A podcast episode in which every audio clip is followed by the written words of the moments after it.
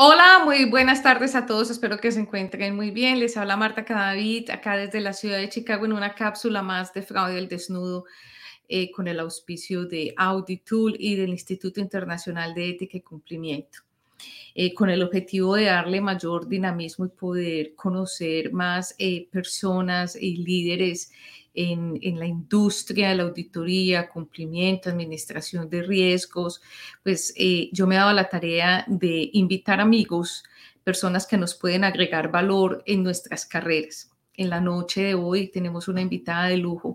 A mí me encanta invitar mujeres a mi programa para que se vayan acostumbrando. Claro que los caballeros también tendrán una participación muy importante, pero a mí me parece muy interesante cuando eh, nosotros vemos esas estadísticas laborales que a veces eh, nos impactan tanto y, vemos que el mercado eh, laboral siempre tiene una mayor concentración con el género masculino, y, pero ahí venimos las mujeres abriendo camino para las nuevas generaciones. Así que tengo el gusto de estar aquí con ustedes, con Giovanna. Giovanna, hola, ¿cómo estás? Hola Marta, ¿qué tal? ¿Cómo estás? Muchas gracias por la invitación y, como siempre es un honor compartir eh, este escenario, ¿no? Donde siempre compartimos buenas prácticas y anécdotas y sobre todo lecciones aprendidas, ¿no? Que hemos podido eh, de alguna manera eh, vivir a lo largo de nuestras carreras. Gracias, Giovanna. Acabaste de decir algo muy interesante que son las famosas lecciones aprendidas. Y es que muchas veces nosotros nos quedamos atorados tratando de inventar el agua caliente, inventar la rueda, cuando en muchas oportunidades ya hay personas como tú que han hecho muchísimo. Pero mm, para empezar, Joana, cuéntanos de ti, tu carrera, dónde estás en este momento, cuáles han sido tus logros, por qué estás metida en este momento en el mundo del buen gobierno corporativo y obviamente acerca de tu programa. Cuéntanos, porque esa historia también hace parte de la inspiración que nosotros podemos dejar hoy para pues, todas las personas que nos están viendo en, el programa. Sí, eh, bueno, nada, gracias por ese detalle. Eh, bueno, yo soy eh, contadora de profesión y auditora de corazón. ¿sí? Me formé en las filas de PricewaterhouseCoopers, ¿sí? Eh, ahí inicié mi línea de carrera, eh, teniendo una visión bastante multidisciplinaria, ¿no? Eh, viendo bastantes sectores, sobre todo grupos económicos, que fue un poco la especialización que hice. Em, y, para luego pasar al mundo corporativo, ¿no? Estar en, en varios también grupos económicos, ¿sí? Me gusta mucho, de verdad, dar esa visión holística al negocio, ¿no? Donde hay varias industrias que al final eh, eh, reportan un corporativo, ¿no? Que da los lineamientos. Me ha tocado desde estar en empresas ya eh, formalmente constituidas, ¿no? Ya exitosas, ¿no? donde obviamente siempre están en esa mira de la profesionalización, hasta estar en empresas familiares que obviamente buscan esa profesionalización de cara a ese ciclo de vida eh, que tiene toda empresa, ¿no? He estado en empresas que hoy tienen 100 años en el mercado, muy exitosas, empresas que también están en ese proceso de crecimiento con 20 años y otras que están en esa parada de los 10 años donde, ¿no? Cada empresa tiene ciclos, ciclos de vida, ¿no? Y ciclos donde obviamente tienen que reinventarse o eh, mejorar pues los procesos, ¿no? Eh, mi pasión definitivamente por, por, el buen gobierno corporativo nace porque efectivamente las empresas al final son como las personas, tienen una vida, ¿no? Y como tal también em, de cara a que eh, en, ellas hay, gente, hay recursos humanos que son la clave al final para el éxito de, la empresa, este, eh, se comportan en escenarios súper cambiantes, donde obviamente eh, está más que demostrado que el uso de buenas prácticas siempre las va a llevar al siguiente nivel y va a llegar a inclusive a redituar definitivamente ganancias para el negocio, ¿no? Eh, mi, pasión en sí de, difundir estas buenas prácticas conlleva que eh, soy una, convencida de que a mayor educación definitivamente vamos a lograr una sociedad mejor, una Latinoamérica mejor y obviamente un mundo mejor, ¿no? creo en la democratización de la educación, creo que hoy tenemos varias alternativas para eh, autocapacitarnos, ¿sí? y como espacios como, como el de fraude al desnudo, donde sin lugar a duda, pues tenemos una Marta Cadavid que te trae mucha experiencia y, el, espacio también de muchas voces, un propósito que lo que hace es eh, juntar, ¿no? Juntar esas voces bajo un objetivo común, ¿no? Eh, hoy, em, este, desempeñándome en, siempre en, la rama de, de, llevar a las empresas al siguiente nivel, soy una exploradora de los distintos sectores económicos que tienen los distintos países, ¿no? me gusta mucho la diversidad y, definitivamente eh, acompaño pues a las empresas eh, a que vayan a ese siguiente nivel y en muchos casos es o llevarla a la bolsa o mantenerla bajo esos estándares tan exigentes de la bolsa de valores. Excelente. Tocaste muchos temas que a mí me parecen súper importantes, empezando por eh, la autoeducación y no lo, no nos, aquí lo vamos a repetir, ojalá en todos los programas. Hay muchos espacios en los que en un webinar de 30, 40 minutos, una hora, nosotros podemos aprender algo. Y si no aprendemos, como mínimo eh, podemos eh, ampliar o saber qué está pasando afuera. Eh, Giovanna, ¿qué es el, el buen gobierno corporativo? cuando, porque suena muy obvio, ¿cierto? Cuando le dice, bueno, el buen gobierno corporativo, y yo lo digo porque en muchas ocasiones dictando el curso de COSO 2013, la administración del riesgo de fraude, uno empieza por el principio número uno y, el buen gobierno corporativo. Y parece que, que la gente como que, sí, es muy normal, pero eh, ¿cómo hacemos nosotros para que la gente entienda? Mm, ¿Qué es el buen gobierno corporativo? Em, sí, como dices, podría sonar un poco obvio, sin embargo, el concepto es muy, muy amplio, ¿no? Eh, y, yo lo, podría tratar de sintetizar eh, en el uso de, buenas prácticas basada en, en, valores, ¿no? ¿Sí? Que hasta ahí suena un poco filosófico, ¿no? Porque me podrían decir, va a hacer negocios con buenas prácticas y con valores, ¿no? Este, sin embargo, sin embargo, eh, la realidad económica de los negocios y la velocidad a la que van los mismos conlleva que a mejores prácticas, ¿sí? Generas mayores eficiencias y generas definitivamente eh, eh, un buen gobierno corporativo que hace que tengas una buena empresa, ¿no? ¿Y qué significa ser buena empresa? pues significa cumplir con esos estándares, ¿no? De buen comportamiento, ¿no? Que hacen que no estés, pues, eh, en ese mapa tan, tan feo de la corrupción, ¿sí?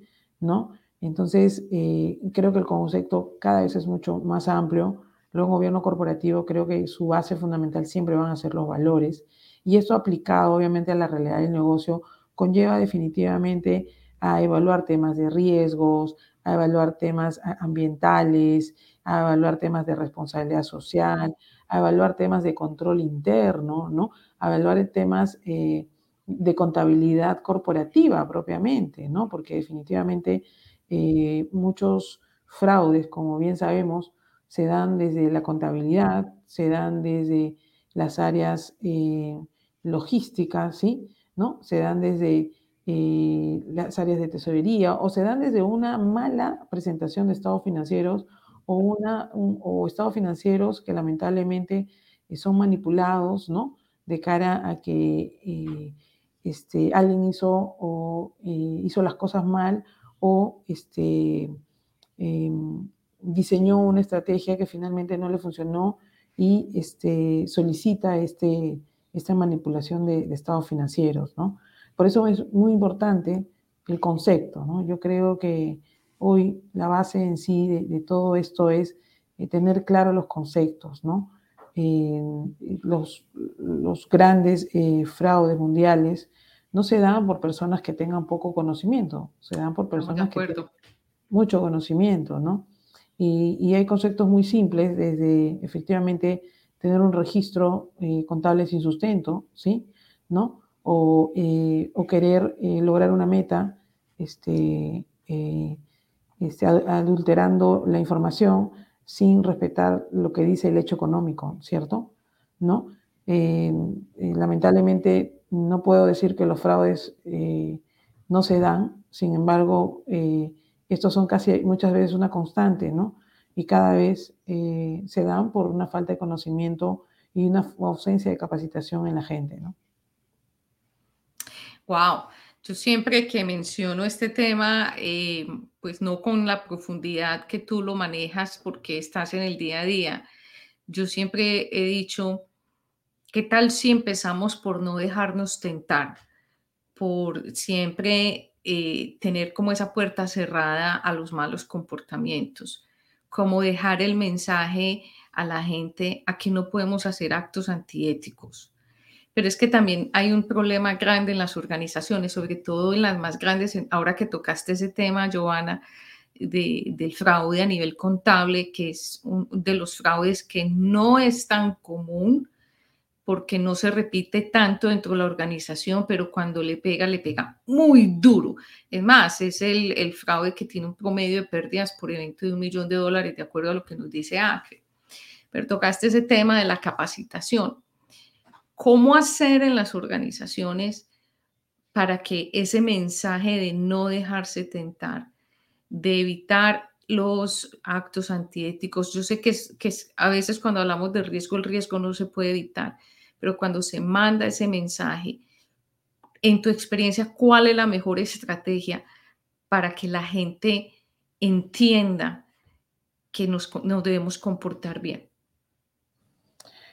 Yo creo que, sin lugar a duda, el tema de, la difusión, ¿no? de la comunicación, yo creo que eh, es una habilidad que todos tienen que desarrollar, el tratar de hablar en simple, este, ser receptivo y de la otra parte, eh, este, ser sinceros en que todos estamos eh, entendiendo las reglas y respetando las reglas. Mucho de lo que pasa es por un mal entendimiento o una malformación de la regla o del concepto en general. ¿no? Entonces creo ahí, eh, por un lado, hay que desarrollar esa habilidad de hablar en simple, ¿no? Sí, total. por otro lado, de cara al receptor, eh, la habilidad de, ser sinceros, ¿no? Porque a veces de repente no se entiende la, instrucción y hacen otra cosa y lamentablemente eso, eso, eso genera errores que al final podrían generar un fraude y, y si es repetitivo, pues potencial, ¿no? Sí, estamos de acuerdo. Es siempre comunicarse, hablar y, y, crear ese plan de difusión de comunicación que yo pienso que sea, así como tú lo dices, súper simple y que vaya desde lo más alto de la compañía, aunque las organizaciones no deberían ser tan piramidales, entre más planas, más, más fáciles de manejar son, pero eso es, eso es lo que tenemos. O sea, desde las personas que están ahí arriba en la punta de esa pirámide hasta las personas que están en la base. Eh, lo que yo he entendido es tener esos programas de comunicación de acuerdo al grupo objetivo. No pretender que, que porque la junta directiva o el board o el consejo directivo entendió el mensaje en ocho minutos, las personas que están en logística van a tener la misma capacitación en ocho minutos. Eh, es tener ese plan de comunicación bien organizado por grupos de interés dentro de la organización y que sea constante. Porque yo pienso, Joana, que es que esto lo tenemos que hacer prácticamente todos los días, no, no, no pensar que es cada año en marzo o en junio, sino que sea de, constancia. ¿Tú qué opinas al respecto?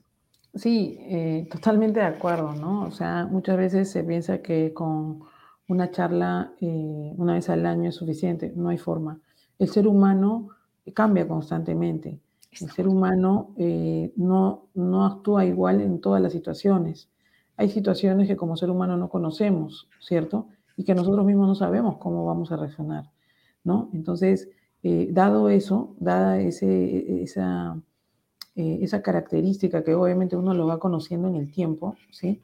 Eh, la capacitación tiene que ser constante, porque es más, la capacitación y los estilos de capacitación y los mensajes van cambiando en el tiempo, ¿no? Hemos pasado, hace poco hemos venido de una pandemia muy dura donde todos aprendimos a maximizar las herramientas virtuales, que ya existían hace muchos años, ¿cierto? Sí. Sin embargo, eh, lo que nos hizo es eh, utilizarlas, ¿no? Maximizarlas y perder el miedo a la cámara, ¿no? Que era algo que, quizás muchos lo hacían este, eh, sin prender la cámara, pero hoy hay y clases magistrales este, de manera virtual, se ha mejorado una serie de eficiencias, pero la clave definitivamente es dar mensajes claros. Y claro, no es fácil, sí, pues no es fácil, ahí está el trabajo, ¿cierto? Y sobre todo la constancia, ¿no? Eh, yo he tenido oportunidad de capacitar en pandemia a, varias empresas este, a nivel local e internacional y, y realmente una de las cosas que me pedían era de que estaban, por un lado, me decían, estaban muy motivados con la capacitación, y me pedían dos cosas. Primero, que participen todos, desde la alta gerencia, ¿no? Hasta el empleado más jovencito. Y, segundo, que haya continuidad, ¿no? Que haya continuidad. Y, de hecho, ese es el reto, ¿no? Si bien es cierto, en la primera sesión puedes recibir la teoría, en la segunda recibirás pues la, aplicación, ¿no? Y en la tercera traerán los casos de éxito, ¿no? Mira qué interesante el reto, ¿no? Darle más dinamismo. Y, de verdad que se notaba una serie de aprendizaje muy alta, ¿no? Porque en sí yo creo que, la gente quiere hacer las cosas bien. El tema es que también tienen, eh, eh, tienen la expectativa de que se les enseñe. Por más de que haya al frente gente muy profesional, la gente profesional busca también siempre que haya una línea, ¿no? Una línea, una hoja de ruta de comportamiento, ¿no? Entonces, yo creo que la capacitación tiene que ser una constante. Yo veo la capacitación siempre como una inversión. ¿no? Y yo creo que, eh, eh, y ello al final reditúa. Eh, es, es, sorprendente. Este, yo he tenido aulas de, de, de, 100, 200, hasta 400 personas, ¿no? Y de verdad que se siente muy rico cuando la gente te sigue, la gente está preguntando, ¿no? Entonces, sí, yo invito, yo invito a, los directores, a los empresarios que vean la capacitación como una inversión. En sí, las personas no son máquinas, las personas necesitan aceitar el cerebro, necesitan aceitar la neurona, necesitan eh, eh, generar diversidad con los casos, aprender de otros también, ¿no?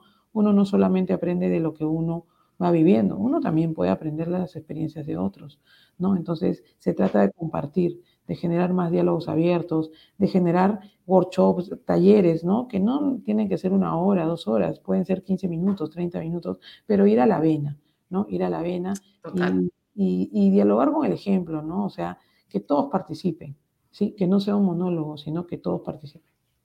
Me hiciste acordar de algo, eh, lo que fue la semana pasada, si hoy es lunes. No sé, hicimos un repost en LinkedIn eh, acerca de algo, no sé si fue Julián o fui yo. En todo caso, hubo alguien que dijo, eh, obviamente es algo relacionado con el monitoreo o de pronto una bandera roja o una alerta, en fin. Y una persona nos dice, es que si usted tiene que monitorear a sus empleados, entonces no son los mejores empleados. Eh, es decir, usted no tiene buenos empleados.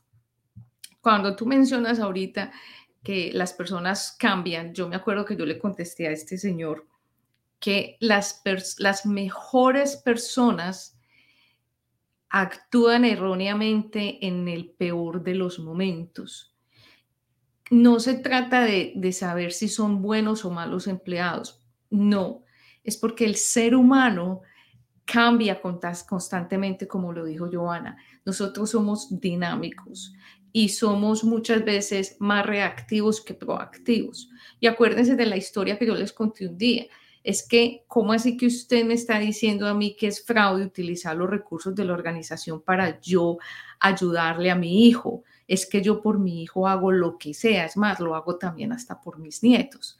Entonces, miren que hasta ese momento la persona era una buena persona. Y Joana, nosotros estamos reunidos, estamos trabajando con un montón de personas que en primera instancia son buenas personas, pero en el momento de la crisis no sabemos cómo manejan esas crisis. De hecho, eh, más allá dentro de ese triángulo del fraude, eh, eh, ya lo llamamos geometría, otro de los de, las, eh, de, las, mm, eh, de, la, de los eh, factores que estamos evaluando es la impulsividad y es cómo las personas reaccionan ante algo. Y ahí no hay es que entonces yo lo justifico, es la oportunidad, no, yo lo necesito ya, no es que los tengo, lo estoy maquinando, sino que pasó algo, lo tomo y yo miro a ver qué pasa después. Giovanna, dentro de tu carrera yo sé que en muchas ocasiones hay cosas que no salen bien. ¿Qué nos podrías contar? Obviamente sin detalles pues puntuales, pero cuando algo no sale bien, ¿qué debemos hacer nosotros como auditores, como contadores en esta carrera? Yo creo que es simple, ¿no? Es comunicar, ¿no? Este, comunicar, afrontar el tema.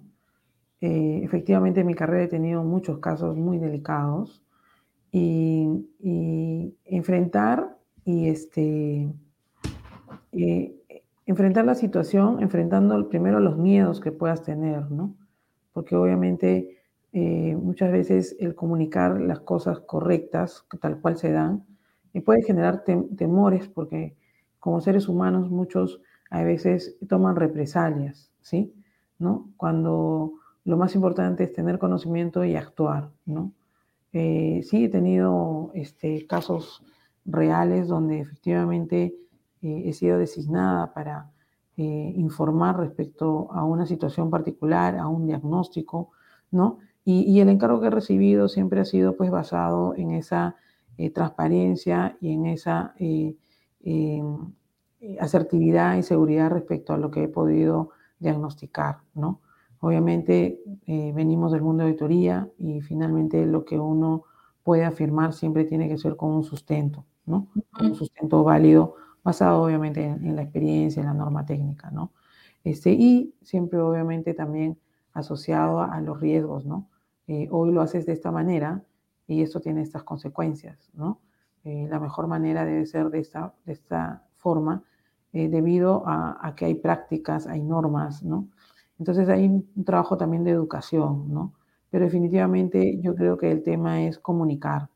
está claro, ¿no? Que, que en muchas situaciones mucha gente tiene miedo, ¿no? Y tiene miedo a que a perder el trabajo.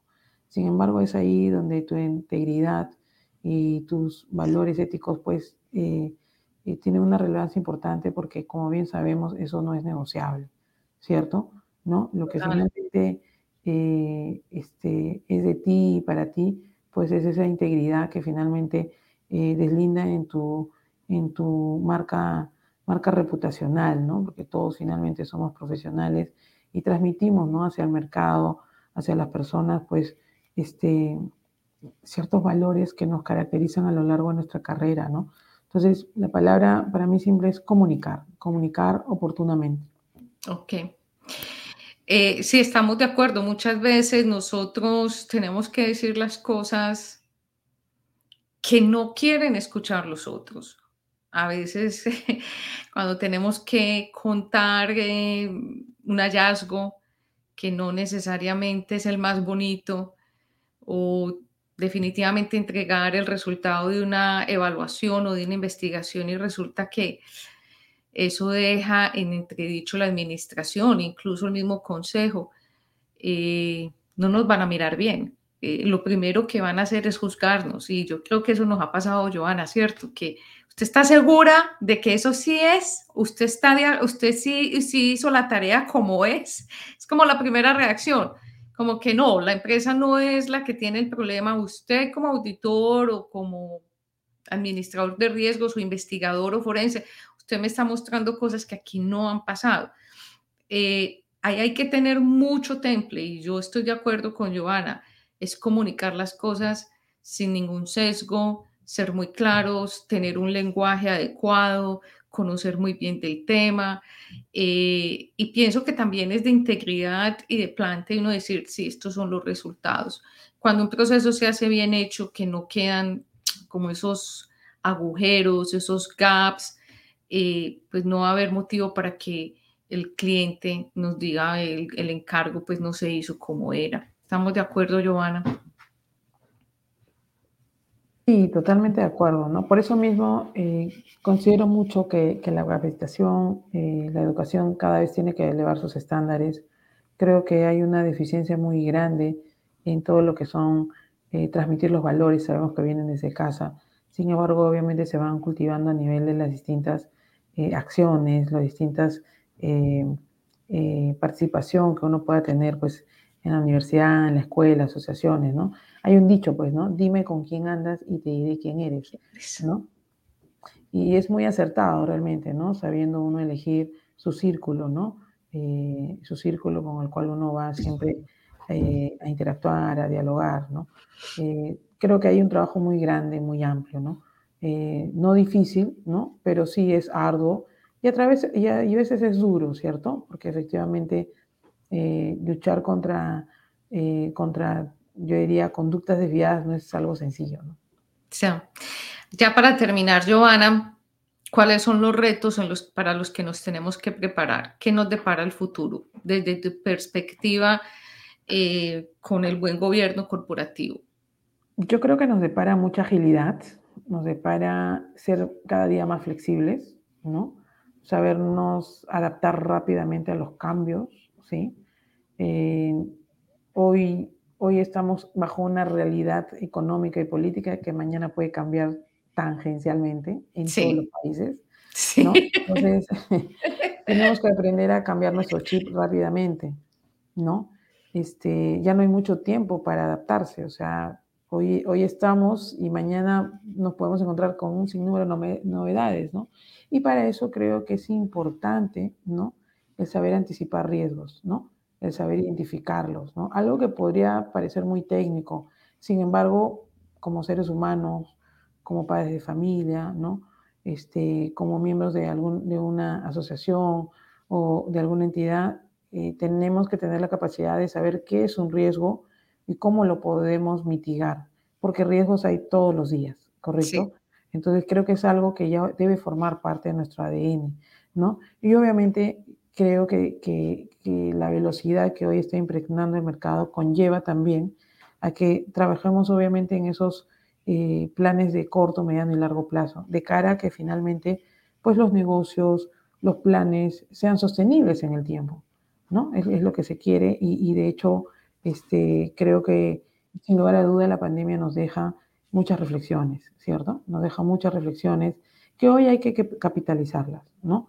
Hoy yo creo que todos tenemos que estar con mucha mente abierta, sin embargo, seguir siempre nuestros propósitos, buscar dejar un legado en vida, ¿no? Este, hay nuevas generaciones que vienen y cada vez vienen con pasos agigantados. Sin embargo, creo que hay algo muy importante que es la esencia, los valores, ¿no? Los valores que todos de alguna u otra manera tenemos que transmitir eh, en nuestras familias, al equipo que trabaja con nosotros, a nuestras mismas amistades, ¿no? O sea, eh, debería, hasta ser parte de, conversaciones, ¿no? Este, del día a día, porque finalmente se trata de eso, ¿no? De, actuar bien, ¿no? No de asumir que estamos actuando bien, ¿no? Es eso, es eso. Creo que se viene una velocidad muy, muy, muy fuerte en los negocios. Creo que hay oportunidades cada vez eh, más latentes a nivel mundial. Creo que todos los negocios al final hoy en día buscan la internacionalización.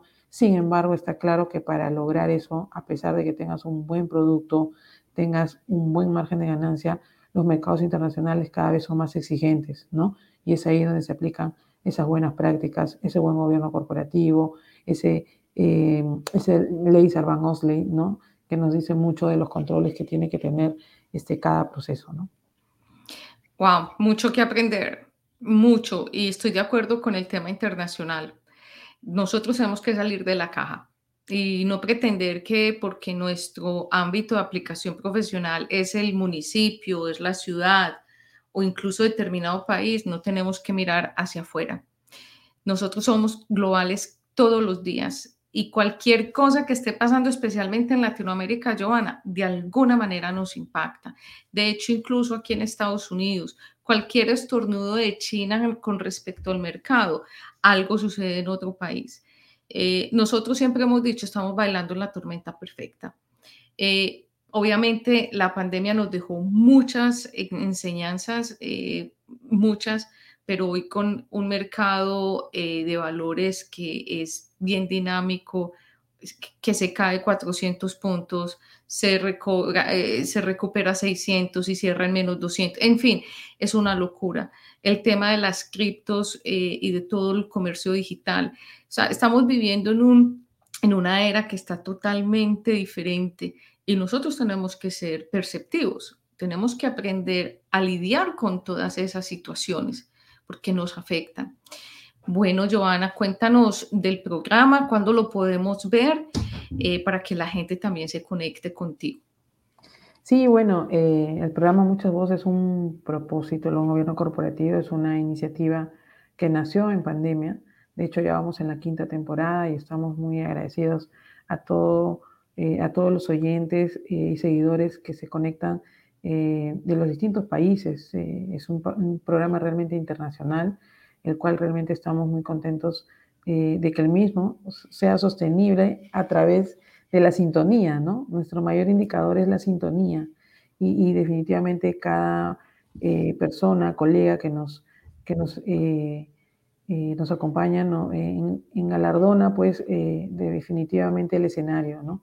Este programa ustedes lo pueden ver en vivo todos los viernes a las 6 a través de las redes del IES y también en diferido, ¿no? O sea, si no, si no puede llegar a a estar en, vivo, en línea, no te preocupes, lo puedes ver en diferido. Lo rico, definitivamente, de que sea en vivo es que puedes hacer consultas y el especialista te responde de manera online. Creo que esa es la, siempre va a ser obviamente la, característica de un programa en vivo, ¿no? Que puedes tú hacer eh, preguntas y consultas. Así que los esperamos y siempre, Marta, también agradecerte por estar siempre con nosotros en las veces que has sido invitada a muchas voces, un propósito. Es un placer porque yo considero que esto es un movimiento, esto es, eh, podemos hacer mucho, eh, podemos ayudar, apoyar a nuestra comunidad latina y eh, como tú dices, alguien está inventando el agua caliente, posiblemente ya alguien la tiene lista. Gracias, Giovanna. Sí, como siempre es un placer conversar contigo. Gracias a Melissa, que está desde Perú, a Kelly, que está desde Barranquilla, Colombia, y a Adrián eh, Paso, que se conecta desde Cuba. Muchas gracias a todos los que se conectan y como dice Giovanna, a los que lo van a ver indiferido y recuerden siempre compartir la información.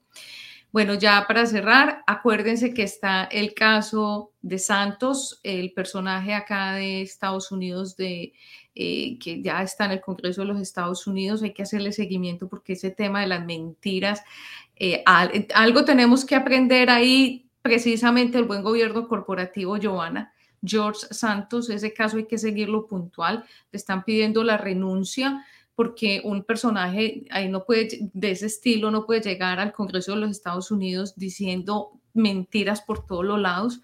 Así que los invito a que sigamos contando y aprendiendo de esa historia. Gracias Jenny, ella nos ve siempre desde Bolivia. Bueno, y a todos muchas gracias Joana, bendiciones y nos vemos la próxima semana. Gracias, hasta pronto. Gracias Marta.